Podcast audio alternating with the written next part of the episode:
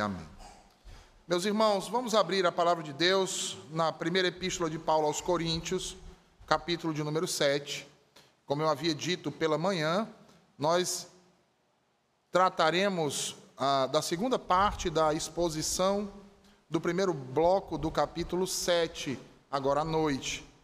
Pela manhã, nós expusemos o versículo de número 1 e o versículo de número 2, a parte A. Mas agora nós faremos a exposição ah, dos demais versículos, para fechar assim ah, essa primeira parte do capítulo 7. Então, nós vamos fazer uma leitura do versículo 1 até o versículo de número ah, 9. 1 Coríntios 7, versículos 1 a 9, assim diz o Senhor. Quanto ao que me escrevestes, é bom que o homem não toque em mulher, mas por causa da impureza, cada um tenha a sua própria esposa e cada uma o seu próprio marido. O marido conceda à esposa o que lhe é devido, e também, semelhantemente, a esposa ao seu marido. A mulher não tem poder sobre o seu próprio corpo, e sim o marido. E também, semelhantemente, o marido não tem poder sobre o seu próprio corpo, e sim a mulher. Não vos priveis um ao outro, salvo talvez por mútuo consentimento por algum tempo, para vos dedicardes à oração e novamente vos ajuntardes para que Satanás não vos tente por causa da incontinência. E isto vos digo como concessão e não por mandamento. Quero que todos os homens sejam tais como também eu sou no entanto, cada um tem de Deus o seu próprio dom. Um na verdade, de um modo, outro de outro. E aos solteiros e viúvos digo que lhes seria bom se permanecessem no estado em que também eu vivo. Caso, porém, não se dominem, que se casem, porque é melhor casar do que viver abrasado. Amém. Senhor Deus, a tua palavra foi lida e agora será pregada aos corações dos teus filhos, Senhor. Fala conosco, nos abençoa com a tua verdade, em nome de Jesus. Amém. Amém. Ah, meus queridos irmãos, pela manhã, ah, pela manhã, nós vimos que o apóstolo Paulo recomendou aos coríntios não casar. E ele fez isso por causa do contexto terrível e intensas perseguições que pairavam sobre a cristandade do primeiro século. Agora, Paulo passa, ao contrário do versículo 1, a recomendar o casamento mediante uma outra adversidade. A adversidade da imoralidade e a impureza com a qual os coríntios conviviam em sua cidade. É por isso, então, que ele diz aí no versículo 2, vejam: Por causa da impureza, cada um tenha a sua própria esposa, e cada uma o seu próprio marido. A primeira palavra do discurso de Paulo Aqui, meus irmãos, percebam que é uma preposição causal, seguida de uma conjunção contrastiva que qualifica aquilo que havia sido dito no versículo anterior. Dentro de um contexto de perseguição, como nós vimos pela manhã, Paulo diz que é melhor permanecer solteiro. Entretanto, se o contexto local e atual é de depravação sexual, a atitude passa a ser diferente. Ora, no mundo antigo, e não apenas em nossos dias, a fornicação era vista como algo comum, como algo normal de acontecer. Em Corinto, meus irmãos, isso se agravava ainda mais exatamente por conta de sua condição de depravação, que era uma das características daquela cidade. Paulo reconhece essa condição de incapacidade de algumas pessoas em Corinto de manterem-se firmes na incontinência sexual. Por isso, então, ele vai direto ao cerne do problema que existia ali, e neste caso, o cerne do problema é mais uma vez aquilo que na nossa tradução temos por impureza, que na verdade vem da palavra porneia e que significa a, a fornicação, que significa a, relações sexuais ilícitas. E assim então o apóstolo ordena: veja aí, cada um tenha a sua própria esposa e cada uma o seu próprio marido. Três coisas importantes devem ser percebidas aqui nessa declaração de Paulo. Em primeiro lugar, nós precisamos compreender e entender que Paulo não está dizendo aqui que o matrimônio é a cura para o problema da fornicação.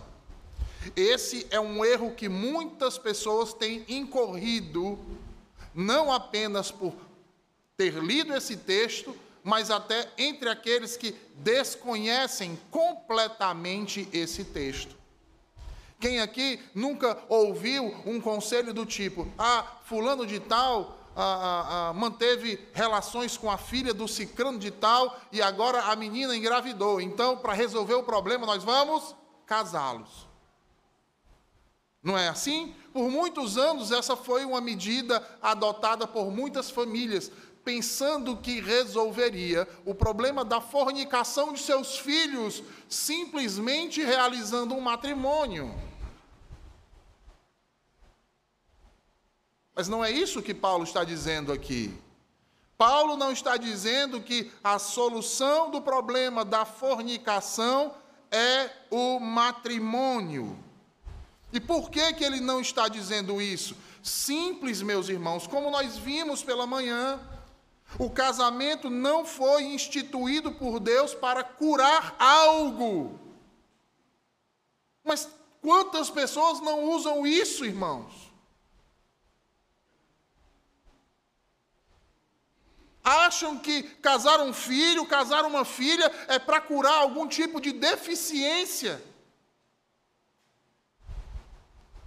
Quantos esquecem que Deus, quando instituiu o matrimônio, Ele não fez isso para a cura de algo, Ele não fez visando curar uma doença, nem muito menos corrigir um pecado.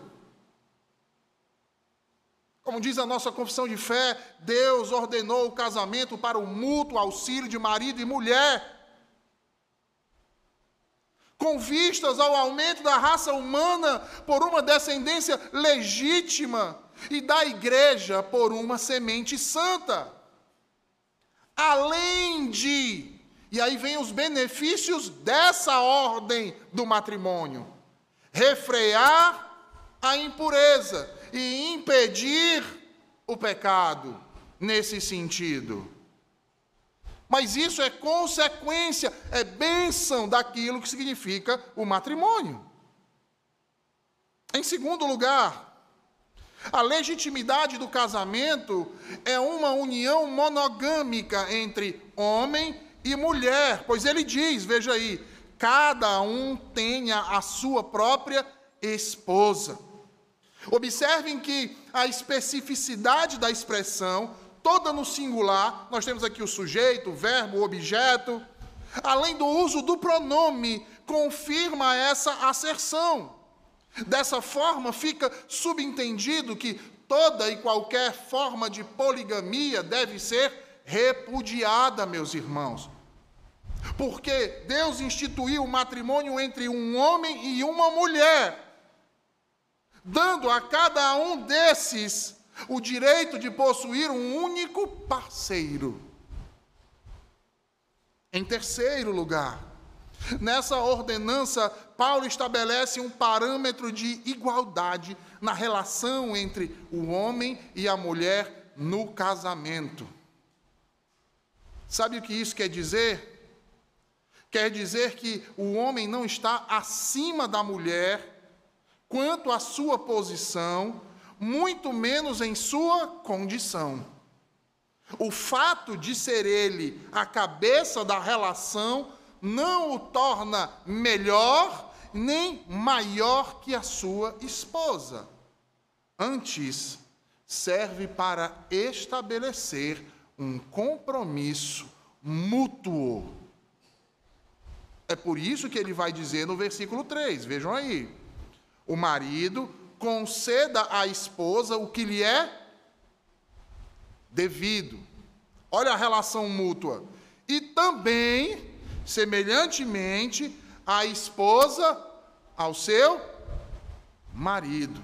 Por que, que Paulo está dizendo isso?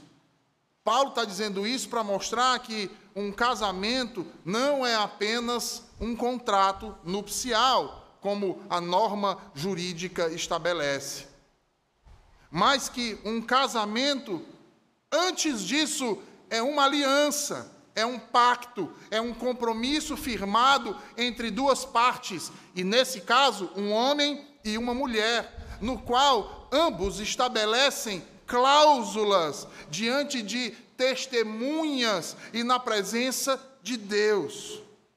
Vejam, quando um homem deixa seu pai e sua mãe e toma uma esposa, ele está com essa ação fazendo uma declaração acerca de uma união muito maior, de uma aliança muito superior, de um pacto magistral, que é a união de Cristo com a sua igreja.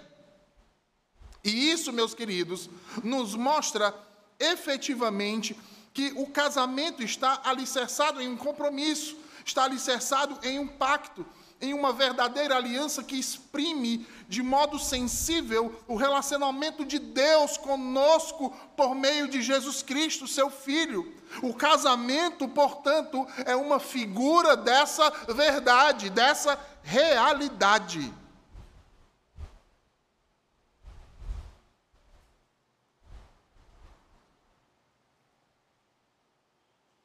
Infelizmente, a maioria dos casais não observa essa verdade.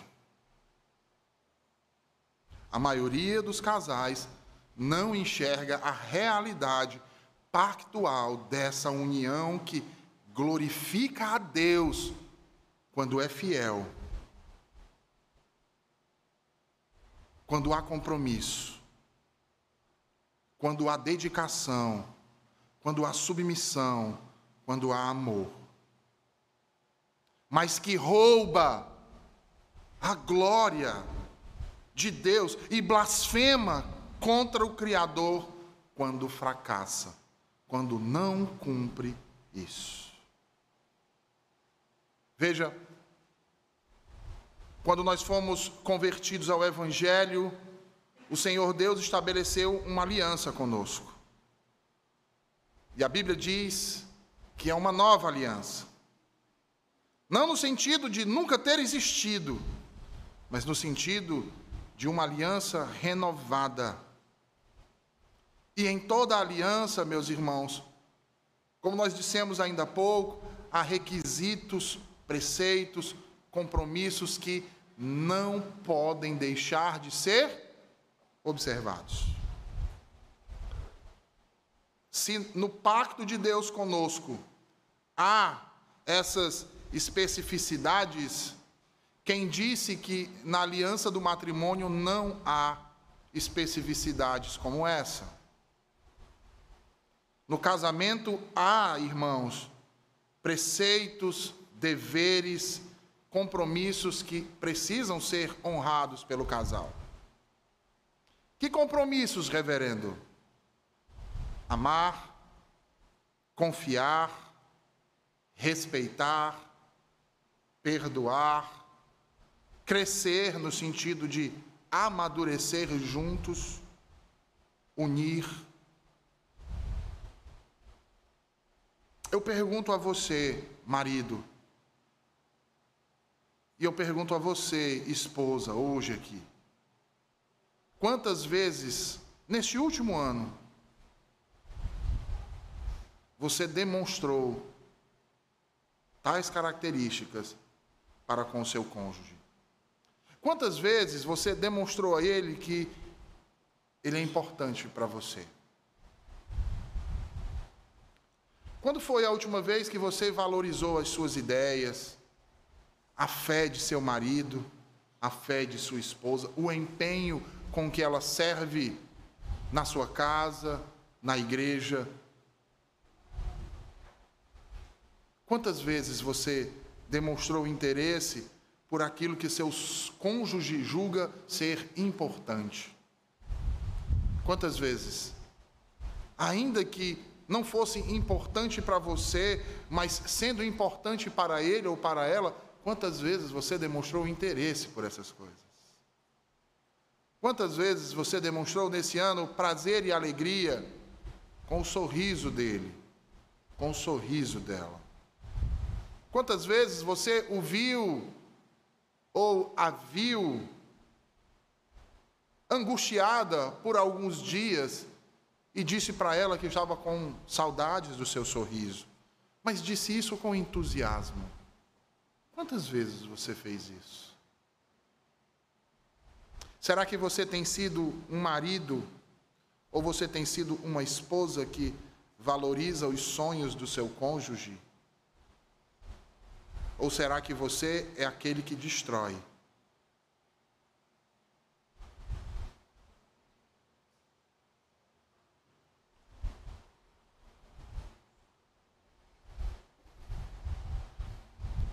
Quantas vezes você falou com a sua esposa em termos semelhantes a esse, dizendo a ela: aprecio a forma singular de como Deus opera em sua vida, meu amor. E a diferença que, pela graça que Ele te concede, você faz no mundo e na minha vida. Quantas vezes você disse isso em todo o tempo do seu casamento? Irmãos, tornem seus casamentos uma expressão do desejo de felicidade do outro. Vocês não se casaram para serem felizes, mas para fazer o outro feliz. Marido e mulher, portanto, de acordo com as Escrituras, são obrigados a manter uma boa vontade mútua, irmãos. De modo que nem ele nem ela tem mais poder do que o outro, nem sobre o próprio corpo como diz Paulo aí no versículo de número 4. Veja, a mulher não tem poder sobre o seu próprio corpo, e sim o marido. E também, semelhantemente, o marido não tem poder sobre o seu próprio corpo, e sim a mulher. Sabe o que Paulo está dizendo com isso? Que maridos e mulheres são iguais sexualmente o que impede uma das partes de forçar a outra a fazer algo ofensivo para eles. Isso também reafirma o ponto de que as relações sexuais são indispensáveis ao casamento. Marido que se abstém da esposa, esposa que se abstém do marido. Nós estamos vivendo períodos, irmãos, em que nós temos casais crentes, mas que os cônjuges recorrem ao conselho pastoral porque não sabem mais o que fazer. E quando alguém chega para falar de sua intimidade, irmãos, é porque a coisa extrapolou.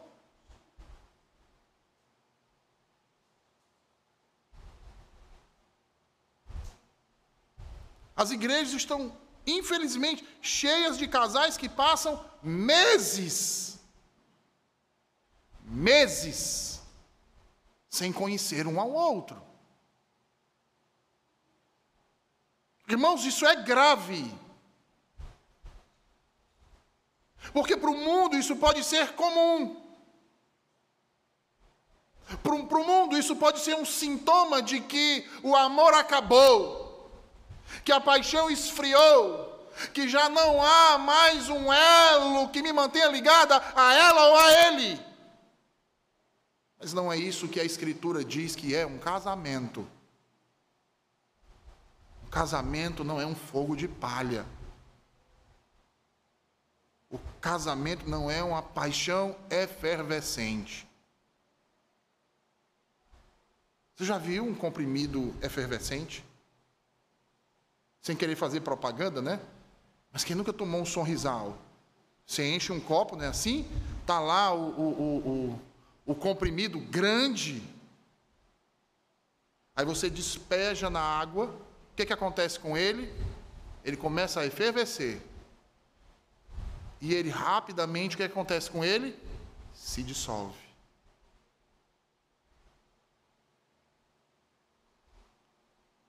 Casamento não é efervescente. Não é isso que a Escritura nos diz. É por isso que o apóstolo Paulo vai dizer no versículo 5, vejam aí: Não vos priveis um ao outro. Você, marido, lê de novo. Não vos priveis um ao outro. Você, esposa, leia mais uma vez. Não vos priveis um ao outro, salvo. Talvez, é uma possibilidade, não uma regra, por mútuo consentimento.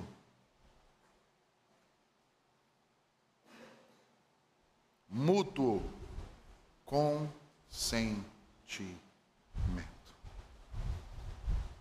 Paulo vai dizer, e por algum tempo apenas. Sabe para quê? Veja aí, ele vai dizer: para vos dedicardes à oração.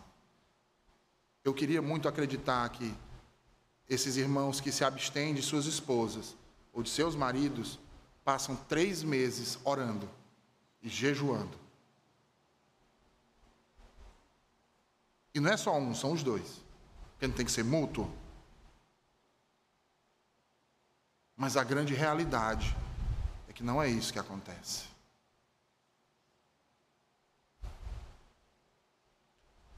Sabe o que, que acontece? Paulo vai dizer o que, que acontece quando os casais se abstêm um do outro. Satanás tenta pela incontinência.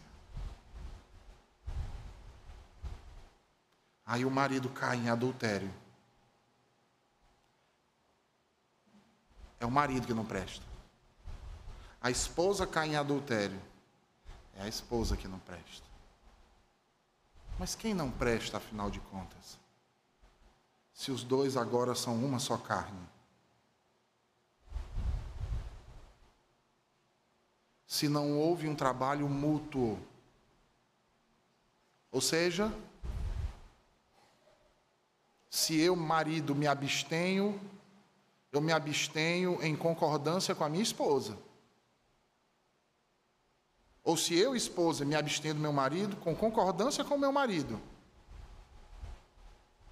E ainda assim, ele caiu e ela caiu em adultério. Difícil acontecer isso. Geralmente é o contrário. É exatamente por não haver esse reconhecimento mútuo e imperar um egoísmo. Do tipo, meu corpo, minhas regras.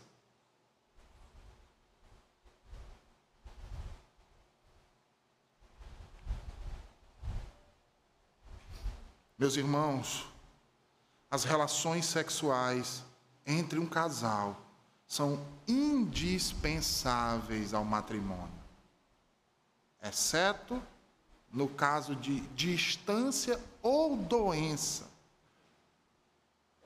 E como Paulo diz aqui, na oração. De modo que aquele que se abstém, o marido que se abstém, a esposa que nega, peca contra o Senhor.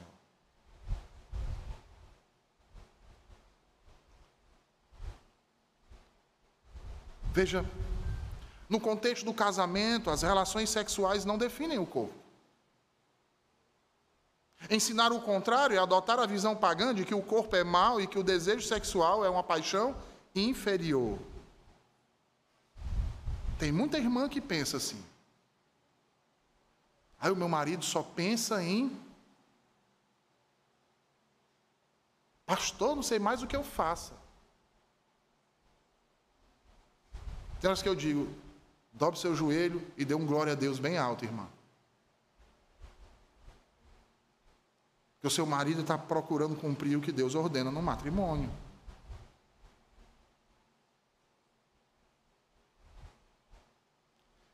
Fomos criados, quando nós vimos pela manhã, irmãos, seres sexuais. E Deus nos deu um contexto maravilhoso no qual esses desejos naturais podem ser realizados e desfrutados.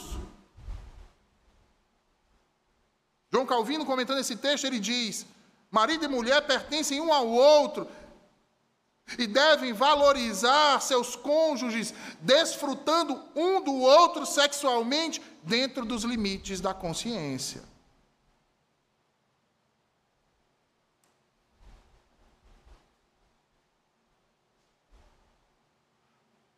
É isso que Paulo está dizendo. Não priveis uns aos outros.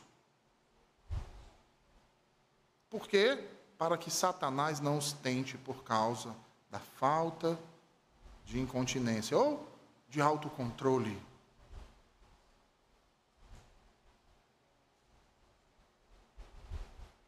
E o mandamento de Paulo é claro, irmãos: não privem um ao outro, exceto por acordo mútuo. Isso é para que um casal possa se dedicar a um tempo específico de oração. No entanto, a abstinência multa deve ser praticada com muito cuidado em um período limitadíssimo.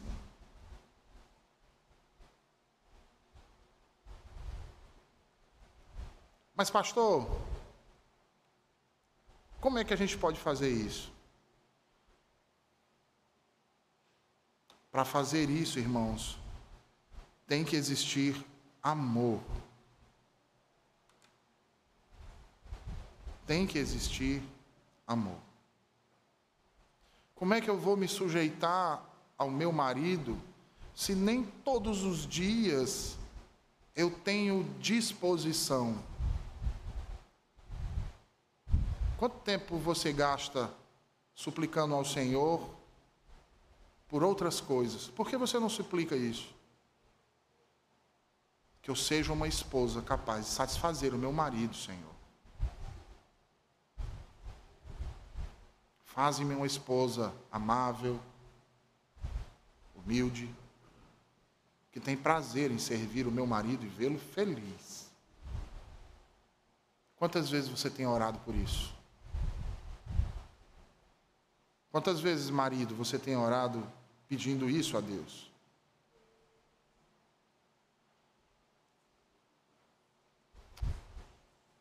É porque muitos de nós está acostumado com a vida de casal, mas parece não existir amor. E de fato, sem o amor, isso se torna impossível de ser praticado. Porque se torna muito mais fácil colocar outro no lugar, ou outra no lugar. É muito mais fácil do que procurar resolver problemas nessa ordem é muito mais prático. Nas Escrituras, você já parou para pensar nisso? Nós já falamos sobre isso numa doutrina aqui. O amor nas Escrituras, ele é um verbo, irmãos. E verbo diz respeito a uma ação, e não uma emoção. O amor não é motivado pelo que sentimos, mas por aquilo que somos chamados a fazer. É uma questão de vontade, antes de ser uma questão de desejo. Em 1 Coríntios 13, versículo 4, Paulo vai dizer que o amor é benigno, e sendo assim, a abrangência desse princípio torna-se óbvia. nós precisamos amar os nossos cônjuges, tratando-os com bondade sempre. E isso em todas as áreas do nosso casamento. Porque tem os maridos que só tratam a esposa bem no pensamento ou quando está na frente dos amigos, ou na igreja. Do mesmo jeito, esposas. Mas isso não pode estar apenas no nosso pensamento. Isso deve estar evidente em nosso comportamento. Deve estar evidente em nossas palavras. Esse amor e essa amabilidade, irmãos. Vejam, Paulo, quando escreve aos Efésios, diz que esse amor deve ser demonstrado da mesma forma que Cristo demonstra à igreja.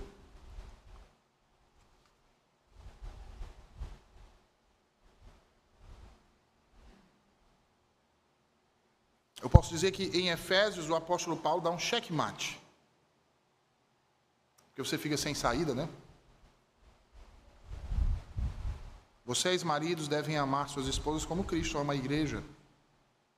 A menos que você ache que Cristo não lhe ama e não ama a igreja. Você não vai amar a sua esposa, porque é mandamento do Senhor. Como ele faz isso? Ele deve procurar amar as suas esposas de modo completo. Por que de modo completo? Porque Cristo entregou-se a si mesmo por sua noiva e ele entregou todo o seu ser. Ele não esperou receber nada em troca. Ele fez isso mediante a graça. Pare para pensar um pouco no que Cristo fez no Calvário. Pare e pense um pouco naquilo que Cristo faz agora, intercedendo por nós diante do Pai. Pare para pensar e lembre do que Cristo fará em sua segunda vinda. Segundo lugar, nós devemos amar de modo realista e com propósito. Cristo sabe que sua igreja está longe de ser perfeita. Sabe que ela tem muitas manchas e rugas. E certamente muitas imperfeições. Todavia, ele mostra toda a sua bondade para conosco a fim de santificá-la de tal forma que naquele dia ele possa apresentá-la ao Pai sem mácula nem ruga e perfeita.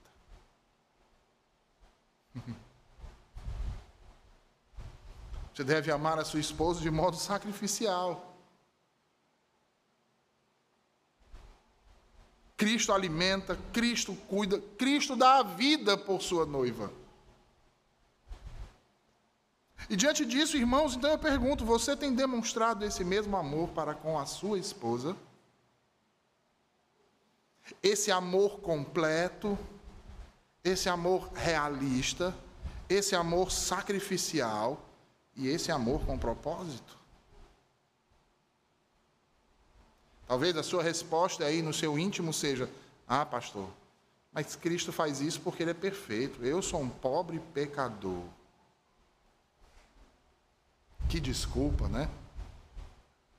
Mas eu sinto muito em dizer que você está errado.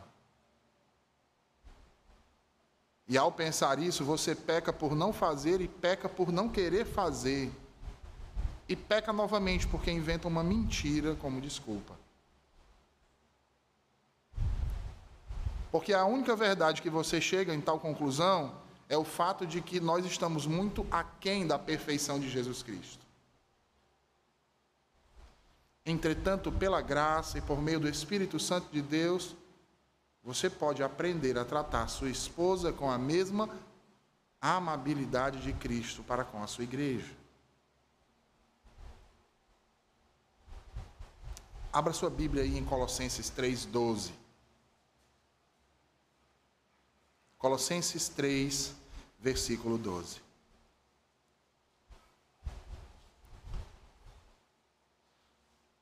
Colossenses 3, versículo 12. Paulo diz assim: Revesti-vos, pois, como eleitos de Deus, santos e amados, de ternos afetos de misericórdia, de bondade, de humildade, de mansidão, de longanimidade. Se isso é impossível de ser feito, por que Paulo está dizendo isso para eu e você fazermos. Por que é que no contexto da igreja eu consigo fazer, mas no meu lar eu não consigo com a minha esposa?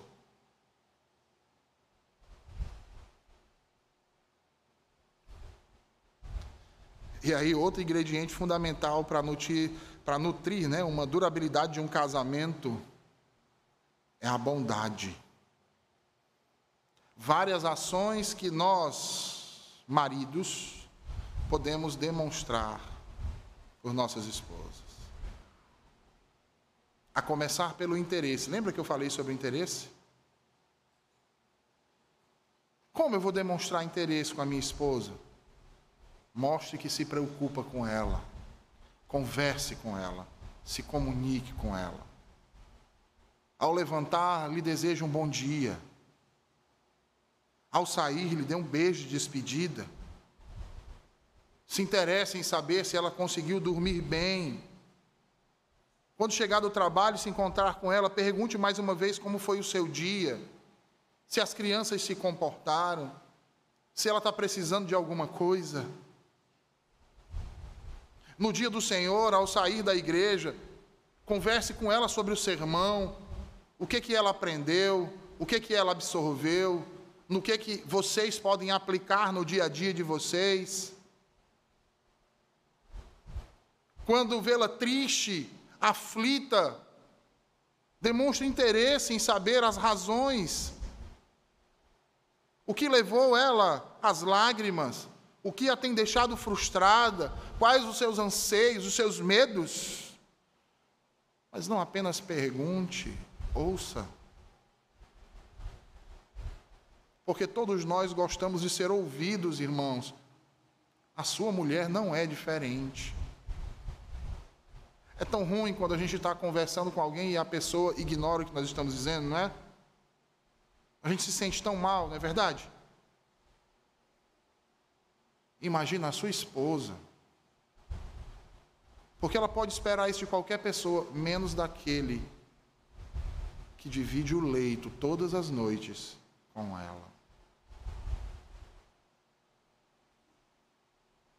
Ore por sua esposa, ore com sua esposa. Talvez essa seja uma das atitudes mais valiosas e bondosas que um marido pode demonstrar para com a sua esposa. É orar por ela e com ela. John Newton uma vez ressaltou que seus melhores amigos no mundo eram aqueles que pronunciavam o seu nome indigno aos ouvidos do Senhor dos Exércitos. Certa vez, um pastor foi visitar uma senhora no hospital e, chegando lá, ele conversou com ela. Ele não podia demorar, então ele orou por ela. Ao final da oração, ela olhou para aquele pastor, ele olhou para ela e disse: Eu queria tanto fazer mais por, por você, minha irmã. Aquela velha senhora então olhou de volta, quase sem forças, e disse: Pastor, o Senhor fez mais por mim que qualquer outra coisa neste mundo poderia fazer. Porque ao vir aqui e orar por mim, o Senhor me levou à presença do meu doce Salvador em oração e entregou a Ele todas as minhas necessidades em Suas mãos onipotentes.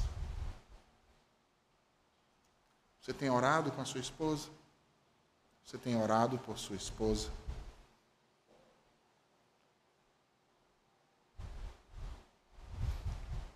Terceiro lugar, ame sua esposa com carinho. Ame-a como ela é. Não queira transformar ela no ideal que você deseja. E isso serve também para você, esposa. Ame o seu marido do jeito que ele é. Não queira transformar ele naquilo que ele não é. Não é porque você acha bonito a atitude de um casal amigo na igreja que você queira fazer do seu marido o marido da sua esposa. O nome disso é inveja. É cobiça, você está cobiçando o marido da outra, querendo transferir a imagem do outro para o seu.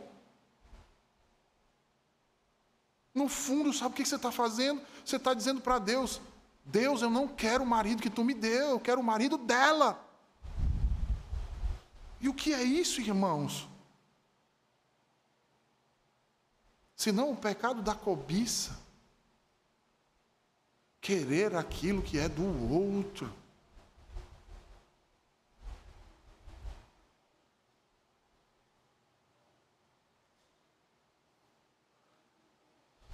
Hajam com ternura uns com os outros. Saibam valorizar aquilo que seus maridos, aquilo que suas esposas fazem de bom. Não deixe que outros na rua elogiem a sua esposa pela sua beleza. Seja o primeiro a fazer isso. Porque certamente o elogio que ela espera receber quando ela faz o cabelo, quando ela veste um vestido bonito, é o seu. É o seu elogio que ela espera. Porque ela se embeleza toda para você.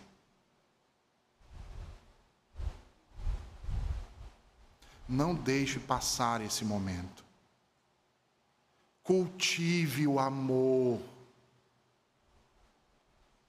E quando ela fizer algo que você tanto desejava, que você tanto gosta, não apenas agradeça, elogie. Louve a Deus por isso. E quando ela demonstrar fraquezas e imperfeições, não exponha aos outros. Pelo contrário, ressalte suas virtudes, principalmente na presença dos seus filhos. Haja como marido sábio Abra sua Bíblia aí em Provérbios 31, por favor. Veja aí o que dizem os versículos 28 e 29. Provérbios 31, versículos 28 e 29.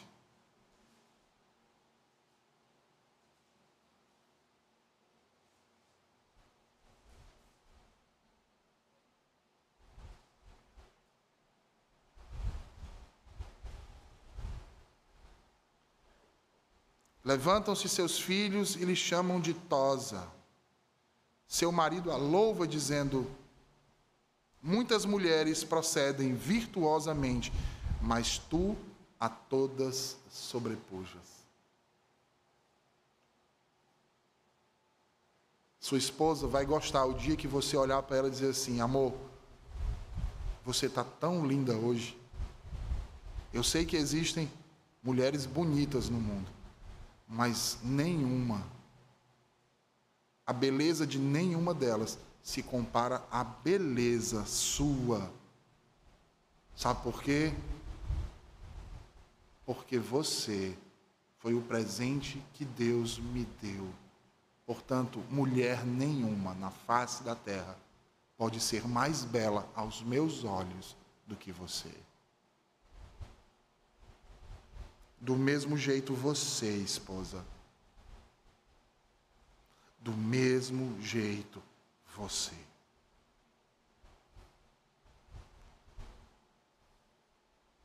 Lembre-se que o caminho do divórcio começa quando os maridos deixam de elogiar suas esposas.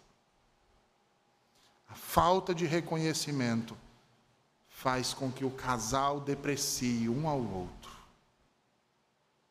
Faz também com que cada um mergulhe em seu próprio mundo, isolando-se um do outro.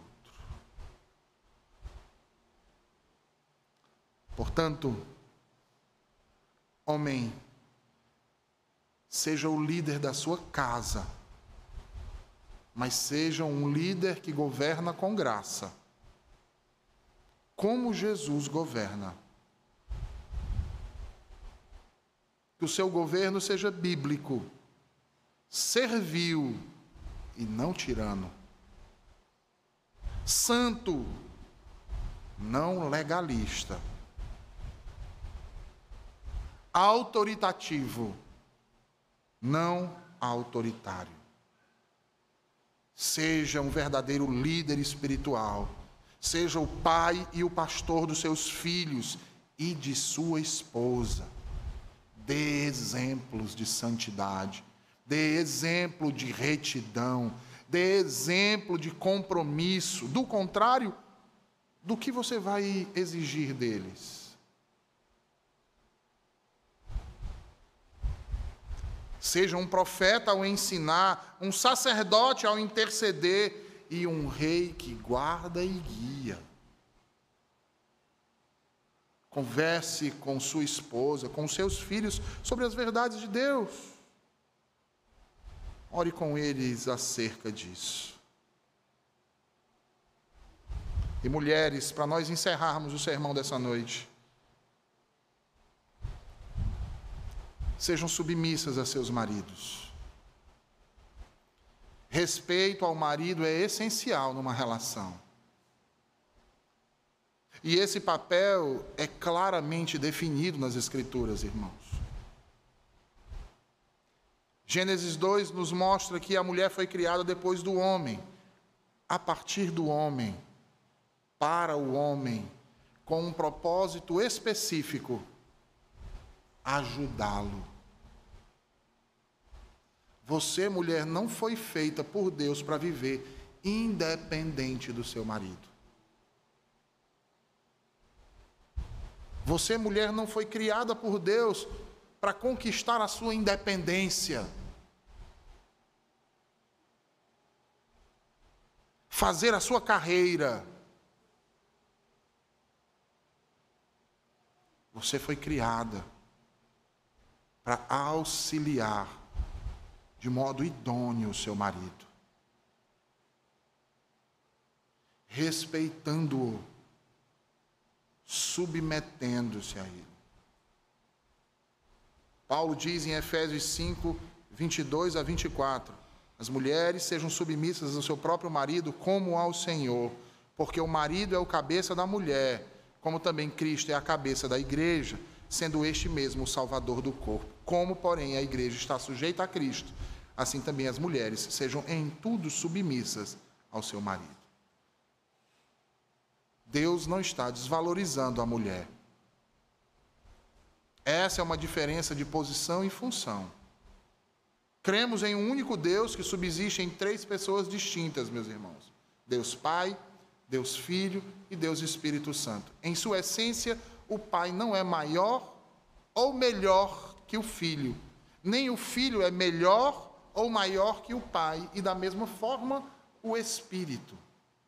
No entanto, na economia, ou seja, no relacionamento, o filho se submete ao pai e o espírito se submete ao pai e ao filho.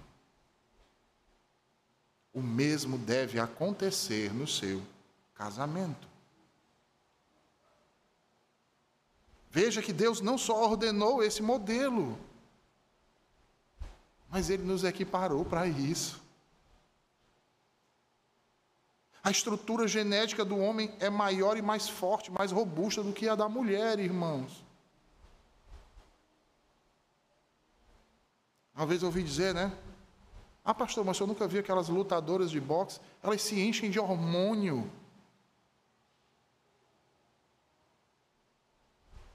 fazem vários tratamentos para mudar a composição corporal.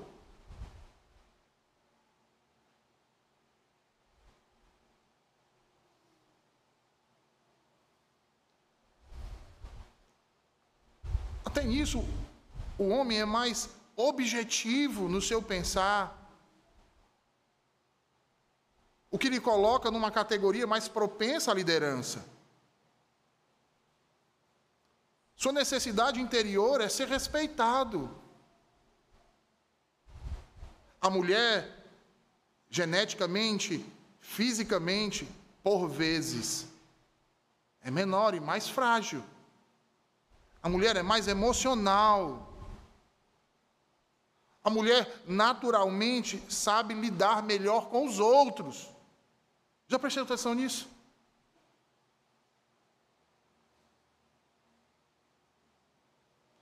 Por quê? Porque interiormente a mulher tem uma necessidade premente. Sabe qual é? Ser amada. Por quê que é uma necessidade premente? Ah, pastor, isso você está dizendo aí, você está deixando a mulher fraca. Não. Deus fez ela sim, com a necessidade de ser amada. Sabe para quê? Para que você, marido, supra essa necessidade. É por isso que, quando se unem, se tornam uma só carne porque um acha contentamento no outro.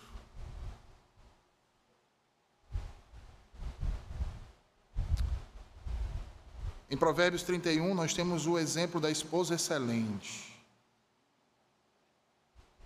Observe que ali o texto nos diz que o seu marido confia nela para alimentar, para vestir, não somente a ele, mas toda a família. Ele confia a ela o administrar a casa. E a fazer tudo isso com uma intenção pura e boa, a fim de beneficiá-los.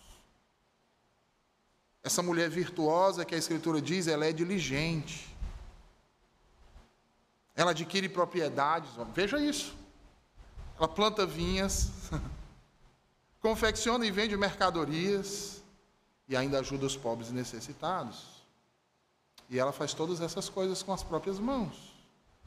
Mas seus traços de caráter são o que realmente a tornam virtuosa.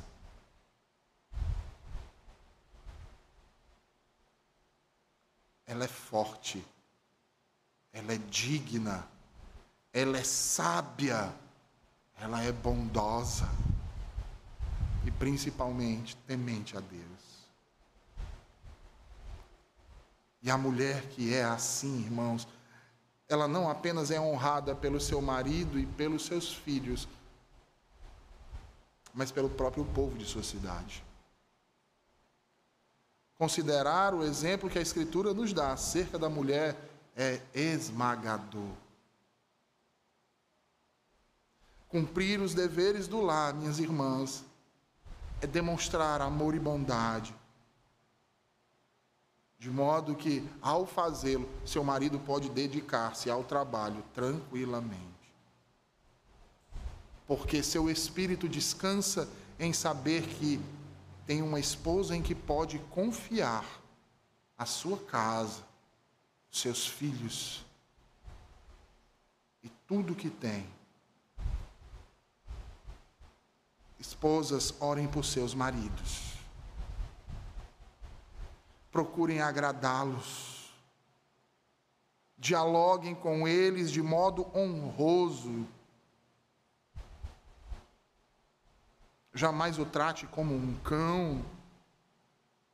Jamais fale mal do seu marido para os seus filhos, para os seus familiares, para os seus amigos, para terceiros. Use as suas palavras com sabedoria. Respeite-o por meio de suas palavras, ame-o por meio de suas palavras e de seu comportamento, principalmente no tom de sua voz. Nunca desmereça seu marido na frente de quem quer que seja, muito menos na ausência destes. Não o ridicularize não procure controlá-lo com reclamações e ameaças. Não haja como a mulher rixosa de Provérbios 27. Não o culpe pelos problemas, antes partilhe de suas preocupações de maneira carinhosa. Não jogue sobre ele um fardo do qual ele não pode carregar. Deus te fez para auxiliá-lo. Não se omita disso. Se o fardo é pesado, junte-se a ele para carregar junto. Seja alegre elogio, agradeça por sua dedicação e trabalho, valorize-o. Demonstre afeto pelo seu caráter, ressalte sua dignidade, honestidade. Coisa que está bem difícil hoje em dia.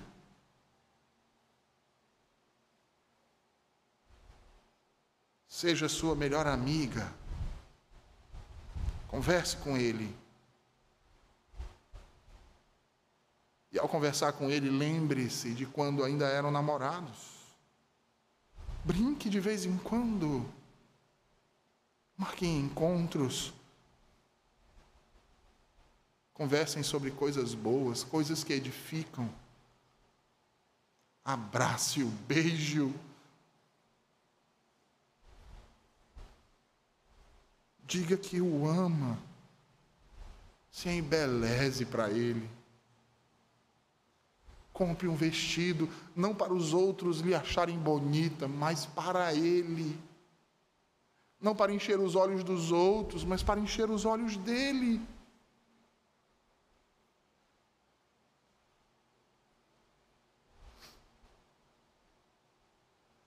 Reconheça essas coisas. Mude se você não faz isso. Porque fazendo isso, você vai prevenir muitos problemas. E certamente vai fazer isso que o apóstolo Paulo disse exatamente aqui nesses primeiros versículos, meus queridos. Você vai estar cumprindo o mandamento, amando-o e respeitando-o, como você ama a Deus, se submete a Deus e respeita o Senhor. Que Deus aplique Sua palavra aos nossos corações. Vamos orar? Senhor Deus bendito, obrigado por Tua palavra, Senhor mais uma vez na noite deste domingo, teu dia santo, Senhor.